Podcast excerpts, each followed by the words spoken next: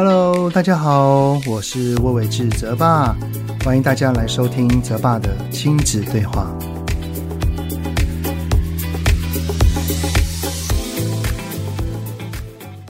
Hello，你们好，欢迎收听泽爸的亲子对话，我是亲子教育讲师魏玮志泽爸。我儿子呢，现在是国九了哈，算是一零八课纲的第二届国中生。老实说哈，以一个家长的身份来看，这两年多的观察，一零八课纲在国中的阶段的改变哈，似乎没有到非常大。的确还是有增加一些通识科目，还有职涯探索的体验。不过呢，整体而言，还是以读书、考试、刷题跟排名为主。在准备学科的时间依然是颇高的哈，特别是在大考前。而且呢，根据我在各地演讲的观察哦，家长让孩子去补习的比例也是蛮高的。不过啦，才几届而已，对不对？就是改变不可能一下子就马上改变的嘛。相信在学校方、孩子、家长跟整个社会的氛围，都是需要一段时间一起来磨合，我们才可以一同往一零八课纲的理念前进嘛。那一零八课纲的理念是什么呢？就我之前所找的资料哈，主要有四个啊。第一个呢，就是让孩子拥有自发性，也就是孩子能够自动自发的学习。第二个呢，是互动，孩子与他人、社会跟自然有着各种互动能力。第三个呢，叫共好，也就是致力于社会、自然与文化共同谋求互利与共好。好，最后一个，第四个就是素养，把学习到的知识可以活用在生活以及面对未来的挑战。以这四个理念为前提的情况底下，哈，在高中端有两个，我觉得应该是蛮大的改变啦。就是增加选修科目的比例，以及学习历程档案的制作，而同时呢，在升大学的路径上，哈，不再只有考试一途啊，而是有着更多元的入学方案。不过哈，身为家长的我来看，哈，我现在的儿子只有国中。但是已经在有点担心升高中之后哈，那一些的方法会不会太过于复杂？所以呢，我已经有心理准备了。到了明年，我儿子上了高中了，我应该是要陪着他一起来了解一下这个制度是什么哈。那这一次呢，因为亲子天下先前九月份出了一个专刊，是在讲解高中学习历程档案全攻略，所以呢，趁这个机会邀请了一零八课纲第一届的高中生家长，诶，其实也是。亲职教育专家的陈安怡老师一起来聊一聊呢，他身为家长的感想跟想法。那我也趁此机会哈，来事先暖身打听一下。所以呢，这一集无论是家中有小学生、国中生或高中生的家长们呢，因为这个议题哈，跟孩子的将来是有关的，所以我相信会有很多收获哦。来，这一集的主题，我们就来聊一聊一零八课纲首届高中生家长的真心告白。从生活教育到课业学习，爸妈烦心的大小事，就是我们在意的重要事。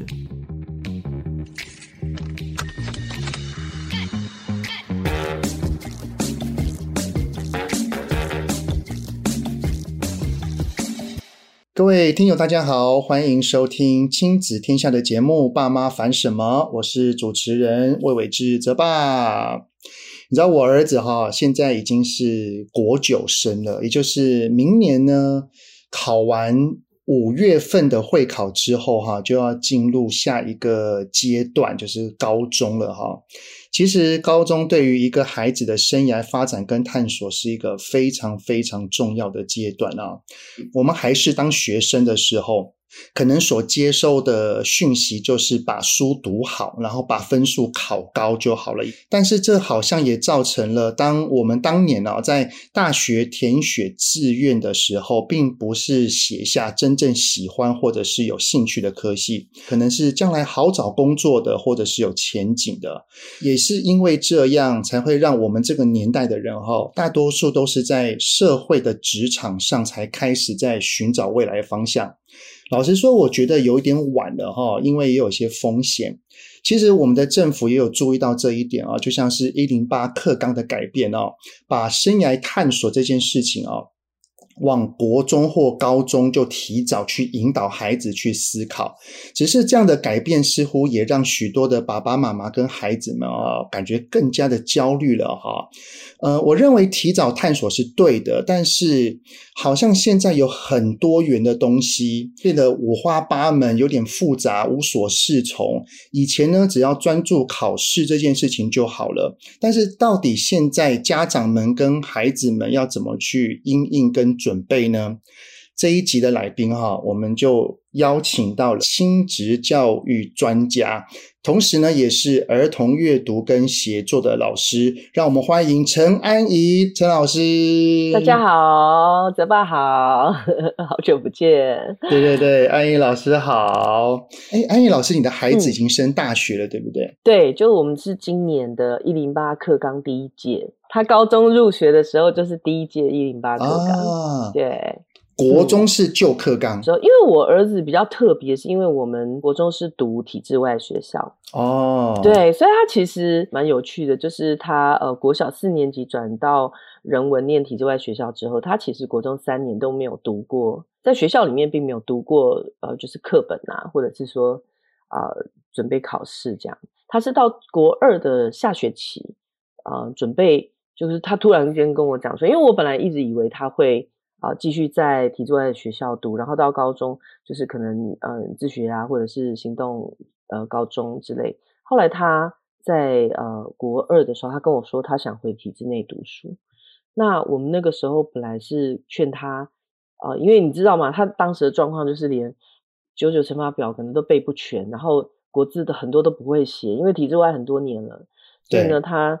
我不觉得他能够 参与考试，所以那时候本来是跟他讲说，哎，那我们因为实验学校有一些呃保留名额嘛，那我就说你要不要干脆就就近在宜兰读就好了，高职啊或者是高中这样。对对，那可是我儿子他就坚持他要考北北基。哇，那你知道北北基的高中会考是竞争非常激烈的，所以我那个时候其实就蛮担心的。当然那时候也有给他做一点。啊，测验卷啊，或者是什么，就请一个家教，一个礼拜给他上个两个小时数学之类的。可是真的不是在跟体制内这样每天每天每天在读书去做比较，所以我们那个时候其实觉得不是很有把握。但是我儿子很坚持，所以后来我就最后八个月，他就进他就进了一家补习班去冲刺了。对，就等于他从国一的东西开始学，然后数学啦。然后物理化学比较难的是这个啦，那社会科就还好，因为社会科他本来就很有兴趣，他所以他社会科他就说他自己准备，他只要啊、去、自己读书，然后英文跟国文他也自己准备，所以他就准备了八个月，然后考上一所社区高中，在高中这三年其实他是。蛮辛苦的，我觉得一开始的时候，我我光是听您儿子这一段，我都好佩服他哦。因为从那个下定决心的坚持，然后最后永不放弃的那种毅力，那我相信安怡老师，您看在眼里，也一定很心疼他。对啊，其实准备的时候是很辛苦，而且他还有一个很大的问题是，他从体制外回到体制内的适应问题。在高中这三年呢、啊。嗯，因为您的儿子是就是新课纲的第一届，第一届对，可能您有你之前就是学生的历程的经验，还有在这几年当中，肯定也会接触一些孩子，在您的陪伴的过程当中。你觉得新课纲跟旧课纲它有什么样的差异吗？坦白讲，因为我女儿呃是旧课纲，但是我女儿念的是高职，不是普通高中，所以我对于他们在学校里面学的东西，坦白讲，我并不知道说它差异到底大在哪里，只是知道说除了原有的呃就是国英数设置这些科目之外，他们有一些选修课程，嗯。呃，比如说我记得我儿子那时候选了一个什么类似像逻辑呀什么样的推理那样的东西，对，那或许还有一些他有兴趣的自然课程啊等等，就是他原有的课程之外，他有一些选修时间，对，嗯、那。也就是说，在选修时间之后，他就必须针对他所选修的内容去做学习历程报告。哦，差距比较大，就是我会呃知道，就是说他会呃每一段时间他可能就要上传这个学习历程报告。那这个学习历程报告呢，它总共也只有好像六次吧，就是你也不是说呃每一个单元都会被。录用就是你即使上传了之后，它也不是每个单元都录用，所以当然就是呃学习历程报告，孩子都很认真的在做准备上传。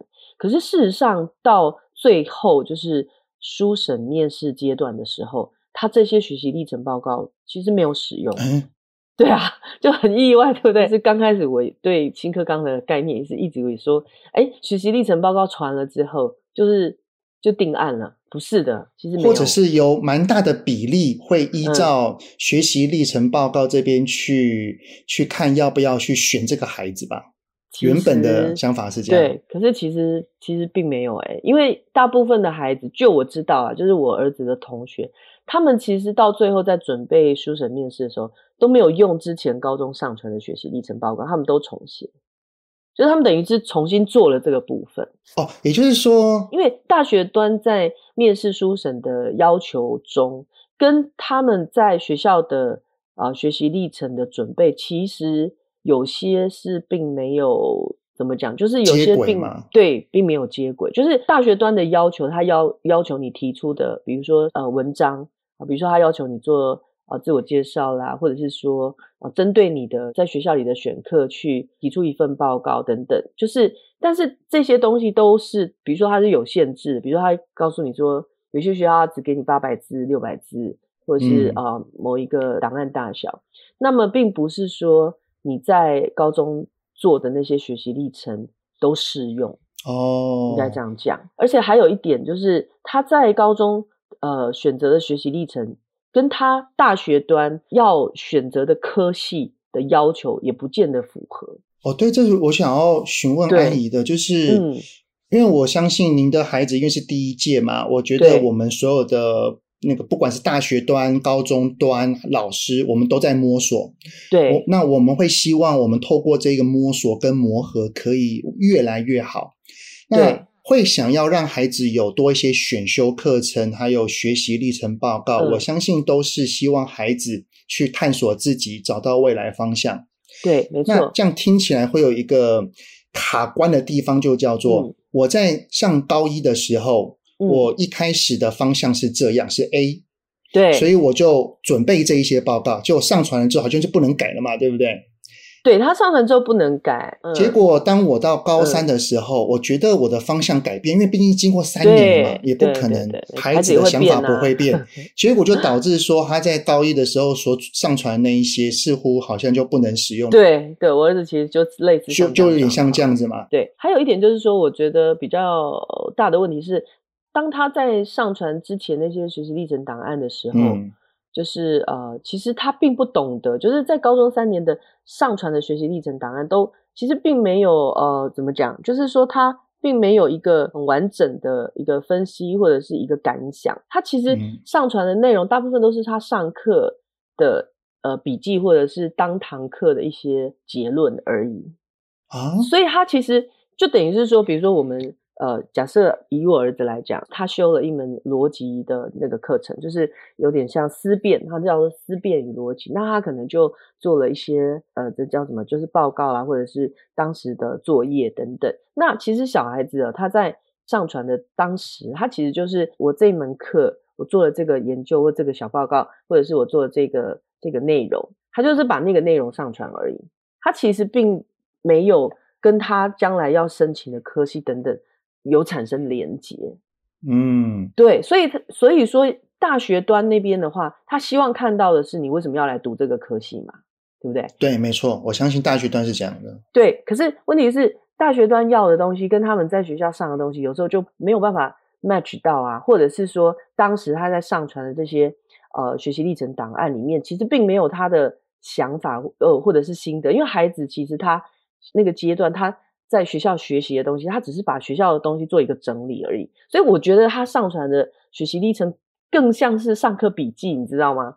所以其实后来对，因为学生他不知道要怎么写，因为他今天今天这个思辨课程，假设他今天讨论的是啊、呃、班级的一个学习状态。啊，或者是他找了一个什么，嗯、像我儿子那个时候啊、呃，他有一个，其中有一个题目是他在思辨，就是为什么学生要穿制服，他做了这个报告。哦、对，那可是问题是这个报告你要怎么去呈现啊、呃？你在做这个报告时候，你的想法跟逻辑。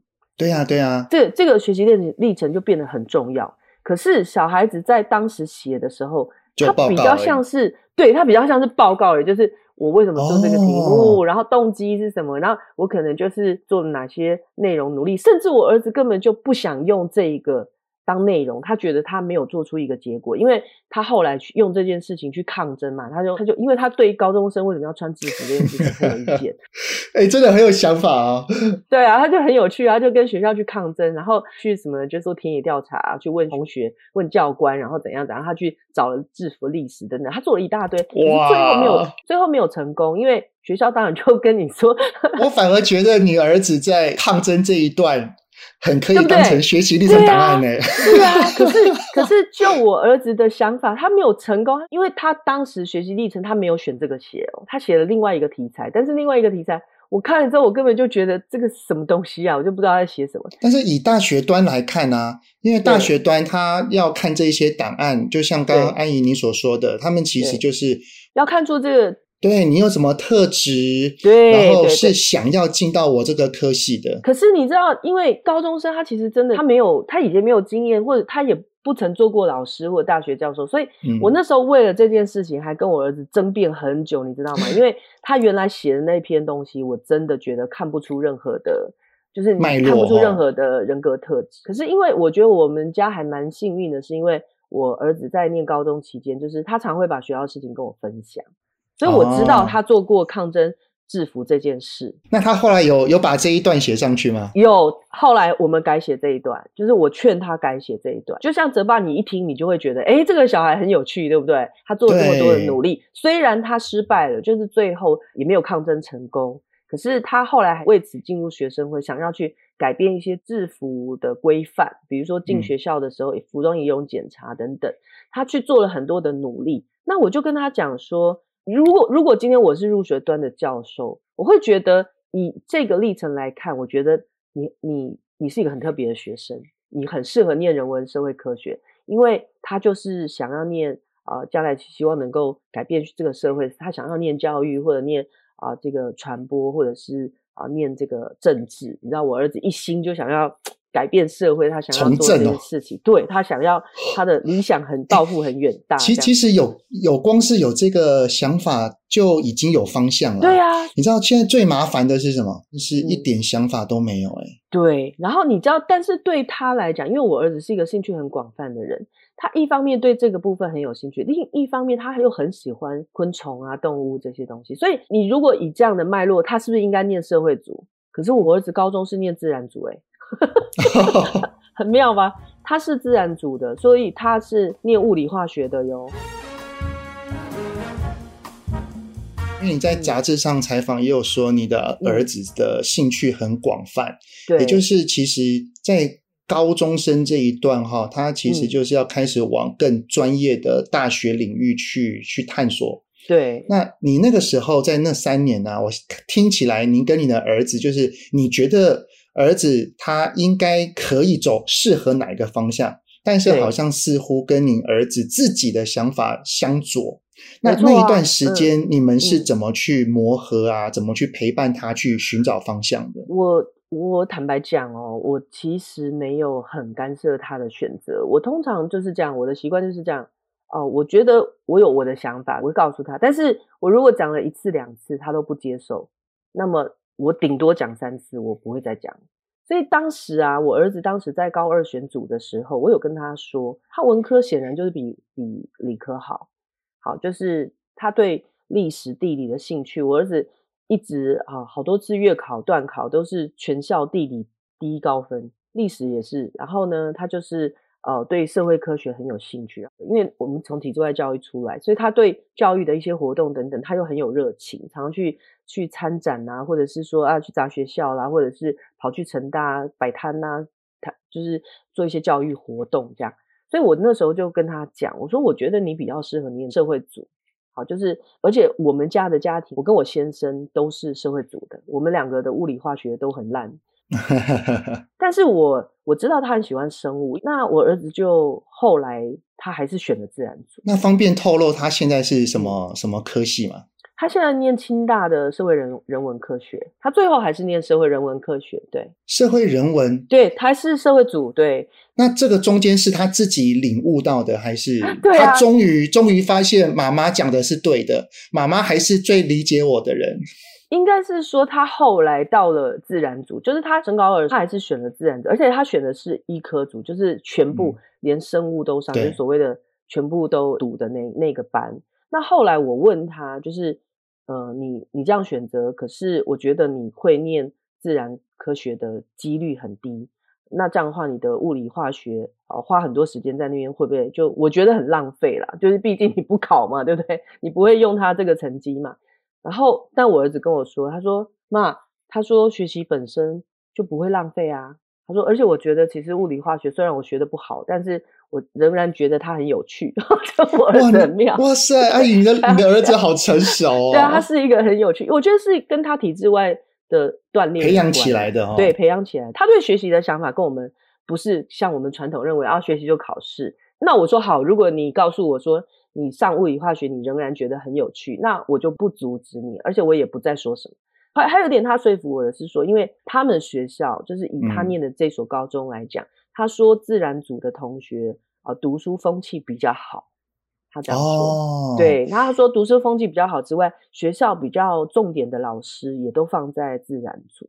哦，所以他感觉像他所重视的，并不是完完全全的成果，他看中的很多是过程、过程氛围、环境、同侪。对对对对对。所以那时候他这样讲之后，我就说：“OK，那我觉得。”你有你的考量，所以我就再也没有说什么。所以对于他选组这件事情，我们就讨论过大概就是一两次。因为那时候我比较担心的是他的化学成绩都不及格，他从高一的化学成绩就不及格，所以我那时候会有点担心的是他物理化学的成绩这么差，这样子去念自然组会很辛苦。那他这样告诉我就没讲话了。后来呢，他也很妙，就是他在自然组的班级里面，但是他的社会学科，他每次模拟考他还是全报嘛，他是十科都考。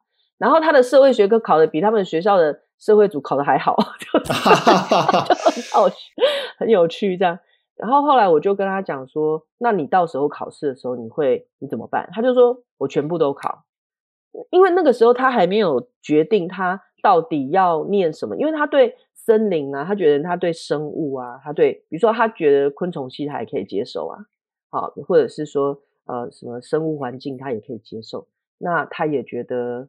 他除了很明确的说他不要念医学，然后他不要念呃电机或者是呃什么资讯，他很确定他不要念这些经济啊商他不念啊，其他的东西啊自然科学类的啊或者生物学类的，然后呢社会科学类的法律政治，然后传播他都有兴趣，所以哦他很确定他不要念文学这样，所以他他后来就是就全考，然后再从中找到一个他觉得。最适合、最喜欢的，对，呃，我儿子选择的方式是全考，考完之后看成绩，他再来决定他要什么，他的什么成绩去申请比较有利。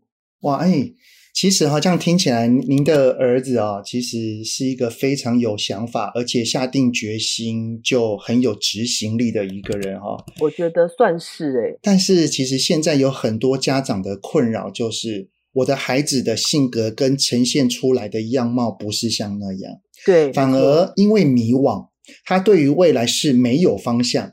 问他你将来想要做什么，他都说不知道。对，然后这个时候每天每天又要去什么上课啊、考试啊，然后学习历程档案啊。嗯，很多的家长看到孩子哈这样子一天过一天，其实内心也是非常非常的焦虑的。嗯，那您这边有没有什么建议提供给这样的家长或孩子？特别像是哈，您在杂志上面有写到一个东西，叫做“爸爸妈妈可以去引导孩子去想一想理想跟物欲的需求是否一致”。我不知道这。一点有没有符合到可以帮助到一些迷惘的家庭呢？我觉得事实上，高中这个阶段他真的还很年轻。那孩子在呃学业上面，呃从小到大可能都专注在学业上面，而且呃最多就是在学校甚至补习班、学校这样两头跑。所以他其实真的像我教书以来，有非常多的学生，国中生，他真的不知道他喜欢什么，他也搞不太清楚他擅长什么。所以我觉得这个时候真的会让。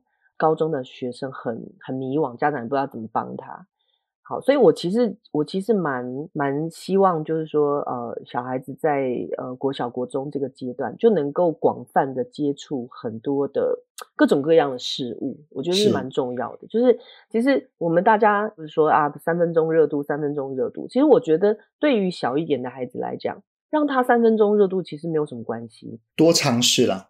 对，你这个事情很大。其实让他每一件事情都尝试看一看。我们家长如果能够呃有充分的陪伴时间去观察你的孩子，其实我想家长们应该会是最了解孩子的人。所以其实我觉得呃除了学科观察，比如说像以我儿子来讲，我就我知道他的物理化学，因为看成绩就知道嘛，哦成绩很差。对，对，那或者是说，哎，我知道他的历史地理很好，所以我一直有劝他说，哎，你要不要考虑地理系啊？他他很喜欢天文，我说你要不要考虑？考虑这个念大气啊，或是什么，或者生物等等。那其实我觉得你从他的学科是一个方向。那另外一个其实很重要的是在日常生活中的观察。嗯、所以像我老大，我的女儿，她就没有走高中路线，她就是念高职职业学校。为什么？因为她从小其实很清楚的，就是她对呃艺术的感应力是比较高的。她喜欢美术，她喜欢画画，那她喜欢音乐。嗯、你知道，我女儿。呃，从小参加管弦乐团，她吹法国号嘛，然后她弹钢琴啊、小提琴啊，都很喜欢。然后音乐很快就上手。然后呢，她喜欢写作，啊，她就是一个很感性的女孩子。但她数理奇差无比，啊，就是数学很差啊。我儿子数学还挺好的，啊，他就是我女儿就是完全不行。那当时我们就就知道说，她未来不会走入这种，嗯，怎么讲，就是跟这些相相关的。对，所以其实我那时候就鼓励他念高职，念职校，在职校里面，他可以去啊、呃、找到他最后最呃热衷的东西是什么。因为你不要看艺术哈，比如说音乐、美术，它其实也分得很细啊，对不对？美术它有专业的美术啊，或者是这个创作型的美术啊，它有包装，它有设计，它有布料的设计，它光是设计就非常非常多的各种设计。所以其实我觉得。小的时候能够多观察孩子的特质，或者是说你的孩子其实他学科上并没有特殊的表现，他人际关系很好。有的孩子就是、啊、对不对？他比如说他很会交朋友，他去了一趟画画班之后，就画画画不怎么样了，朋友交了一大一大堆。对，我就是这样，我从小就是这样。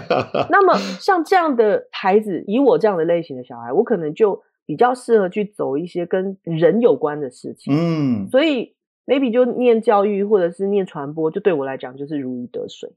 因为我后来也很显然就是走这个方向，所以我我就会鼓励说，其实很多的父母不要限制小孩，就是说每天就是为了学科，只是数学不好就加强数学，英文不好就加强英文，而是要让他能够有一些自由度去做一些别的事情，比如说让他去呃打打鼓也好，下下厨也可以啊，啊，或者是有机会去参加一些呃外面的活动，借以去观察。他什么地方其实是他最快乐，而且他最擅长的，我觉得那个会比较有帮助。对，刚刚就您所讲的这个，我非常的认同，就是我们可以去探索孩子的未来方向。刚刚阿姨您就讲了三个点啊，第一个就是从学科这边去观察有没有哪个是高的，哪个是低的。对，没错，这是最简单。那如果都普普也没有关系，从小到大。对不对？从小到大，让他多方尝试，看看他有没有热衷的，有没有喜欢的。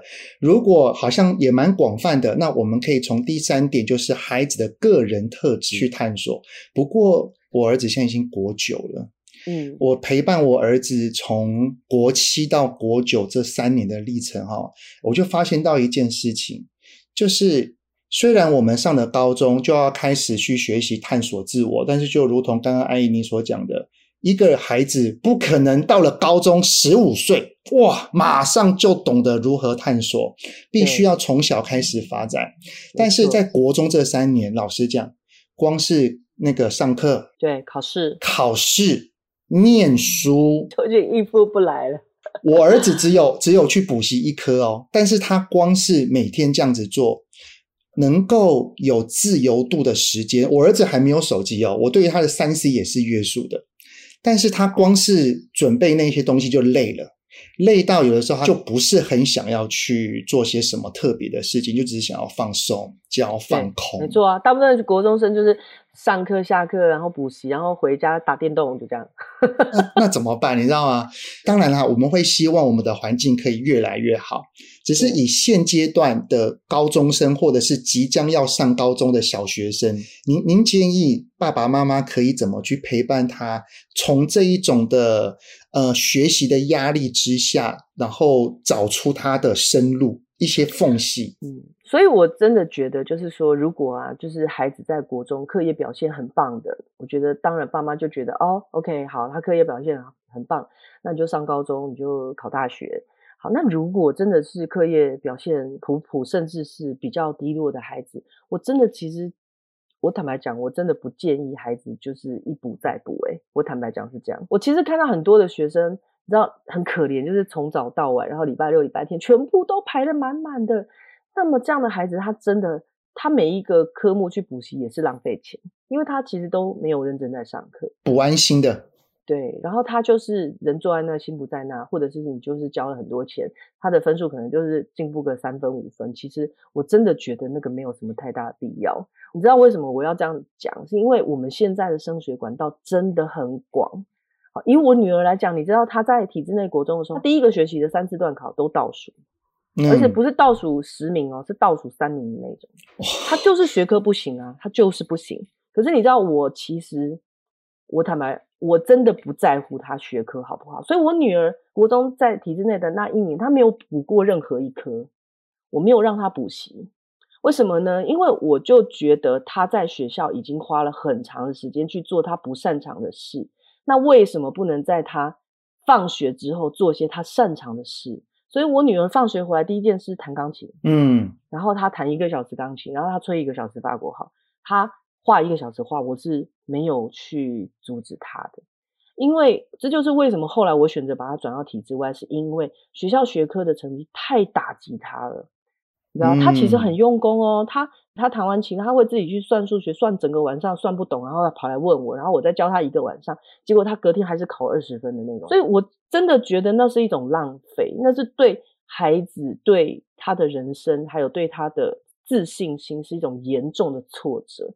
这就是为什么我一直鼓励很多家长。其实我常常在教写作的时候，会劝一些家长，就是孩子恐怕这样补是没有用的。所以我就说，你要不要干脆就把他六日的补习全部停了，让他去做一点别的事情，学科之外的事情。可是绝大多数的家长，我必须说，我劝过的家长大概百分之九十九都不接受我的意见。家长放不下学科的成绩，然后再来就是，当家长看不到学科成绩进步的时候，他很焦虑，然后亲子关系就会很严重的冲突，然后他看到的都是孩子的缺点。对，就他啊，他不积极啦，他不念书啦，他每天都爱玩呐，像这样，就是家长看到都是这个，可是你可能看不到的是，因为他没有找到一个方向，所以他会这样。那如果你愿意，就是把学科放下来，让他一段时间让他思考一下，他可能会混一阵子。我我讲真的，就是混的。像我女儿从那个呃体制内就是转出来，国二整个国二，她都在看漫画，她每天都在看漫画，她只做一件事就看漫画。哇，我儿子听到一定很羡慕。你知道，所有的家长都说我疯了，你把他转到体制外去，你不如把他丢租书店就好。对。但是我跟你讲，我真的给他非常大的自由度，他真的整整看了一年漫画，我什么都没讲过。哇，爸妈的心脏也要很大，对，心脏要很强。但是我我认为我信任我的孩子，我觉得他的热忱还没有找到，所以他每天白天画漫画，他后来开始晚上自己动笔画的时候，好，我就也是啊，跟一般家长一样很积极，就问他说：“那你要不要去学漫画？我带你去学漫画，有没有？”家长都会这样。我女儿告诉我说：“妈妈，她说我需要练习，我现在不需要学习。”她这样跟我讲。哦，对，然后她她那个时候把所有她学的音乐的美都放下，她说：“我不想要用乐器来当我未来的考音乐班或什么，她不想。”所以其实那个时候我也曾经也很怎么讲，很担心过。但是我觉得给她真的给了她一年的时间空白之后，她后来就告诉我，她说：“她说妈妈，我要念职校。”然后她说：“我觉得我。”我喜欢画画，我就让他让我就让他后来就是选择念职校。你知道我女儿现在很好啊，她现在她后来用那个那个叫什么，就是职校的统测去兑换学测的成绩之后，她上世新大学，她念图文传播。然后她现在呢、哦、大四嘛，她快毕业了。你知道这个孩子真的很有趣，他会一边好，就是他去找了很多乐团，然后他假日都在练乐团，就是帮什么校友会、什么市民管乐团去吹法国号。然后演出啊等等，然后他平常在家里面一边画作业，啊，他设计包装等等，他喜欢这些东西，一边画作业，然后一边听什么呢？听古典乐，他都听歌剧在那边画画，你知道吗？真的很有趣的小孩。哎，其实啊，这样这样听起来啊，我蛮相信一句话，就是没有一个人会想要把自己的人生给搞砸了。对，没错，你讲的完全没错。只是我们要有耐心等待。但是当他意识到我的未来是很空白，是无所适从的时候，如果他用三 C、用补习去填满他这些时间，他就不太会有真正的时间来反思我的未来到底要什么。没错，你讲的完全正确。对，所以这就是刚刚安怡老师用您的女儿来举例的一件事情，就是。我们要把孩子的一些重点放在是他的内在，对，当然外在有时候一些像分数啊也很重要，但是如果他的分数就真的在那边，我觉得我们不应该是用我们的期待压在孩子的行为表现上，对，而是应该去找到他最适合的位置。如果你在学业上，你至少不要落掉嘛，而不是也不是什么都不管嘛。而是至少不要落掉，有一个维持在你的水准就好。那其他的时间，你就可以去多一些探索啊，嗯、然后多一些尝试啊。对，或者是说，我举例，我有个学生，那个小孩也是一个国中的状态，就是成绩真的不行。可是他从小就是很喜欢做厨房的事情，烘焙等等。其实现在我们的国中生有很多的学程，就是国一、国二的时候，他就有一个学程是你可以选择。职业学校，然后你可以先去做这样的准备，在国中时期就有，只是很多父母是不愿意让小孩把成绩放下去做别的事情。那可是我其实看到很多小孩是他们后来找到这样的，比如说有个孩子很喜欢咖啡，他后来往这个方向走，他念高职啊，然后最后用高职的成绩去，他仍然考到很好的科大，或者是进入很好的大学，其实是没有问题的。所以其实我觉得主要就是还是爸爸妈妈。要放下那个，放下那个担忧啊！那想要再请教安怡一个问题，就是刚、嗯、听起来哈，就是我们要把孩子的探索，其实是越小开始越好。只是当要把这一些探索的东西真正变成一个档案化，那当然就是在高中这一段非常重要的学习历程档案。只是现在很多的家长觉得说，学习历程档案到底是什么？它是一个，例如说一堆奖项呢，还是你一定要去比赛名次？那这样子会不会造成更多的 M 型化？那最后，我想要再请安怡老师，就是分享一下说，您认为？大学端要看的学习历程档案是什么？以及孩子跟爸爸妈妈要如何一起去准备这个档案，或者是老师？我觉得大学端要看的学习历程档案，其实不是你在学校学了什么，而是他要借由学习历程档案去看到这个孩子的人格特质。所以，其实我觉得很多高中生在准备学习历程档案的时候，真的都把把它当做一个呃上课记录一样上传。好，就是你学了什么什么什么什么的，嗯、对这个东西啊的心得感想，或者是说，甚至很多同学上传的根本就是上课笔记，那是不对的。老师不会引导吗？老师有引导吗？我觉得很难的，因为高中你想想看，一个老师他带这么多学生，一个班对不对？三十个小孩，他怎么可能一个一个去指导你？很难。所以其实我觉得在学习 历程档案，其实真的很像写作文，你知道吗？就是你后来看到大学端对于书审的要求，他们要求的就是你要上传的东西，可能是一个啊、呃，比如说像很多学校都要求的，比如说。呃，要你这个读书报告，甚至是一个什么呃自我介绍，然后你的啊、学习历程可能只是占其中的一份而已。所以其实我觉得更清楚的应该是你在这个学习的过程当中，你看到自己的特质是什么，你要把它写出来。所以这个其实是比较比较难的，就是说，假设以我儿子来讲，他抗争制服这个过程。重点不是在抗争是否成功，而是我们借由这个过程，我们看到你是一个很不服输的人，对不对？或是你是一个很勇于挑战体制的人，或者是我们看到的是，哦，你有很清楚的逻辑思考，所以你去做了这样的一个呃报告，或者是你对这样的事情有兴趣。我觉得重点应该是在这个结论。所以大部分的学生在准备这个学习历程档案的时候，我觉得会搞不清楚这个方向是一个比较大的问题。所以呢，坦白讲，跟写作能力，就是你的表达能力，也非常的正相关。所以你就会发现，像我儿子他在做书审，就是准备这些书面审查内容的时候，他后来东吴政治跟武大的大传系，他的书审成绩名列前茅，一个是第二名，好像一个是第一名，就是表示他书审内容做得很好。可是你知道他在申请清大的时候，他只有二十八名，是对，就差很多。为什么？因为很简单，你这个学生表达能力好、逻辑清楚的小孩，大部分的成绩也都不会太弱。没错，对，它是有正相关的，所以你一定要训练，就是你的表达能力、你的逻辑能力。所以不管是面试，其实你知道面试占非常重成绩。你高中三年念的书，只有学测只占百分之三十五，面试占三十、三十五，你知道吗？哦，现在这么低哦。对啊，你知道，因为我儿子还没有高中，我都想说。我的儿子上高中，我再去搜寻这方面的东西。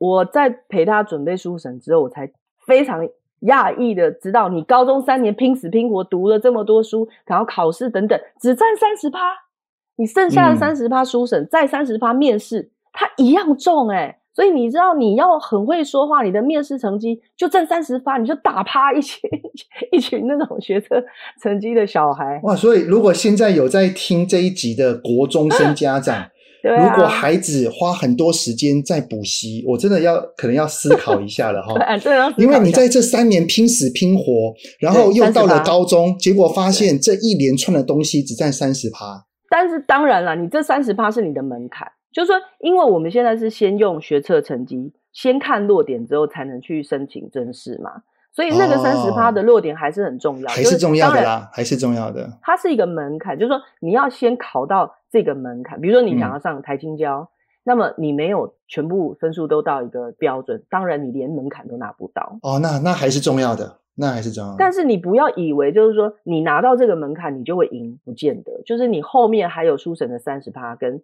刚刚讲面试三十趴。所以其实，在准备这样的过程之中，我发现，我觉得其实今年第一届的呃状态并不是那么好，因为我觉得还要再修正。因为今年呢，分科考就是后面的职考的的这个成绩哦，呃，反而是把学生全部往前推。所以今年书审，像我儿子用面试甄试的。进入学校的他，如果去考分科考，他可能直接进台大了。哦，对，因为今年的状态是这样，就是因为我们的分科考的位置留的太多，所以以至于后来所有学生的名额都往前挤。就是真试成绩、学测成绩考的不怎么好的学生，后来因为只考往前推的很多都比希望的落点还要好。所以当然，我觉得这也是嗯，今年就是打了这个一零八课纲最大的一个巴掌是在这里。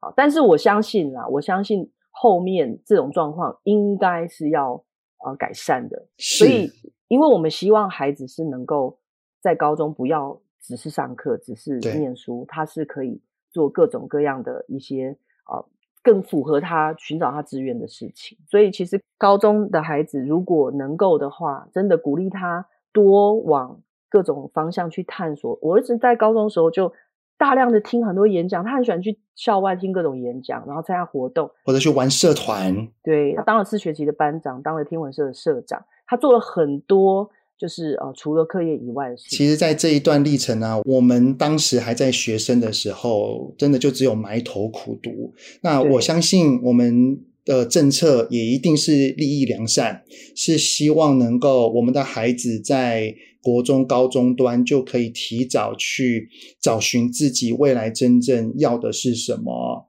那从刚刚安怡老师所讲的一句话就是。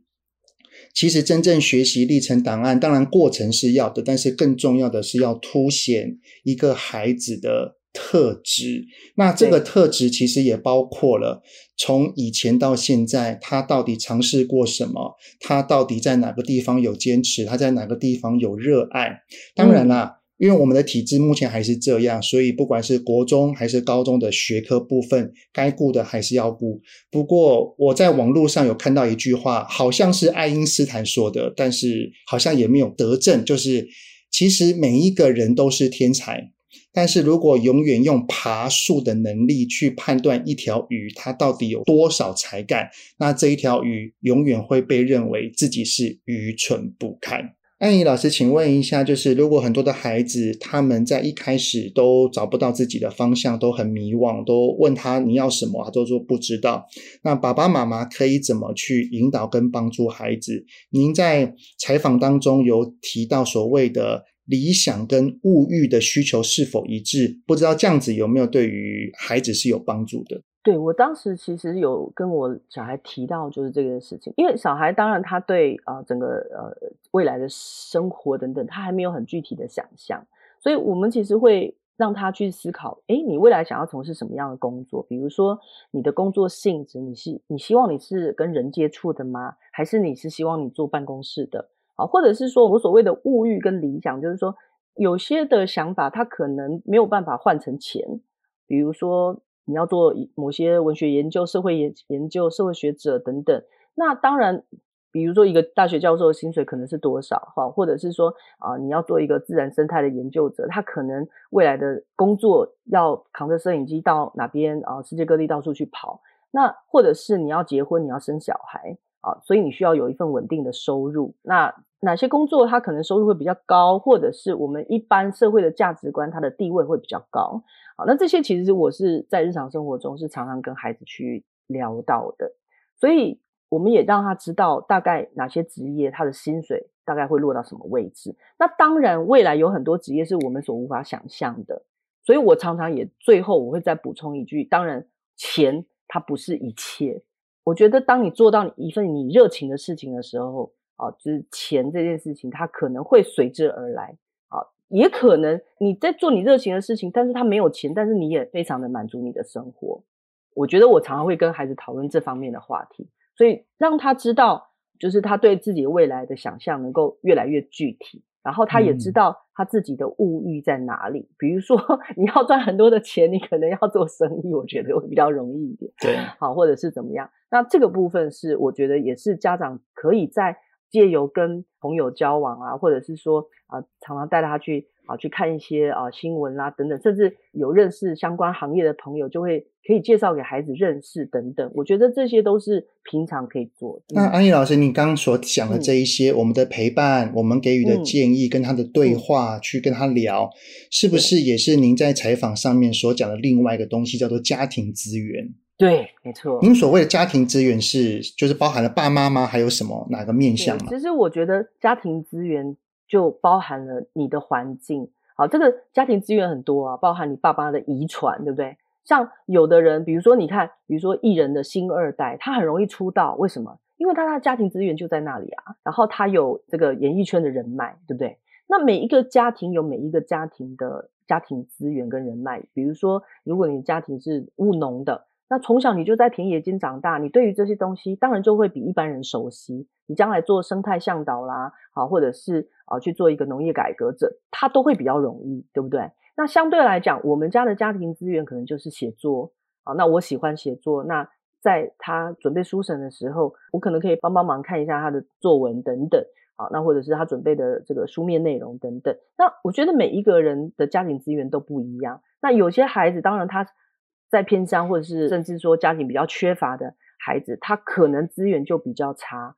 但是我觉得没有关系，不代表说。啊，家庭资源不丰富的孩子就一定失败，只是说我们周遭有什么就用什么。因为家庭资源不丰富的孩子，现在也有很多的啊各种就学的管道，他是比一般的小孩优势的，他会给你一些啊优先录取的权利啦等等。好，其实我觉得这些都不要放弃啊，所以有什么就用什么，就是我所谓的家庭资源。懂，那这些家庭资源其实就是让孩子感觉到爸爸妈妈对你的陪伴、支持、相信，以及当你有方向的时候，我给你鼓励。我我常常用一个一个画面哈去形容这样的事情，嗯，就是在考试跟学习的历程当中，孩子他就像是一个马拉松选手，我们没有办法陪他一起跑。但是我们可以在一旁为他加油呐喊。当你需要水的时候，对，我递水、递毛巾；你需要休息一下，我帮你按摩，给你鼓励，继续往前冲。对，支持系统。好，非常感谢今天安怡老师的分享，分享自己的儿子的历程，就是啊，真的是第一届的白老鼠啊。那。我相信我们一定会越来越好的。谢谢吧，也谢谢。谢谢谢谢。那希望呢，大家不管是小学的、国中的、高中的孩子们呢，都能够真正的了解自己，找到自己未来的方向。好，那我们在节目当中所推荐的好书或者是线上课程，只要是亲子天下出版的哈，都可以在亲子天下的 Podcast 的好书专卖店里面找到哦。特别是九月专刊《亲子天下高中学习历程档案全攻略》，因为一零八课刚上路满三年哈，现在第一届。已经步入大学了，而后面呢，我们还有很多要即将面临一零八课纲的制度，我们一定要做好准备。而亲子天下这一本特刊呢，就汇集了第一线大学的教师啊、高中教师啊、家长、学生所有的观察跟真心话，以及告诉我们可以有哪一些的方向，非常非常适合即将要面临这方面的孩子跟家长哦。有兴趣的都可以去参考。那亲子天下 Podcast 周一到周六谈教育、聊生活，开启美好新关系。欢迎订阅收听 Apple Podcast 跟 Spotify，给我们五星赞一下，也欢迎在许愿池留言，告诉我们到底爸爸妈妈你们在烦些什么呢？我们会给你解答哦。我们下次再见喽，拜拜。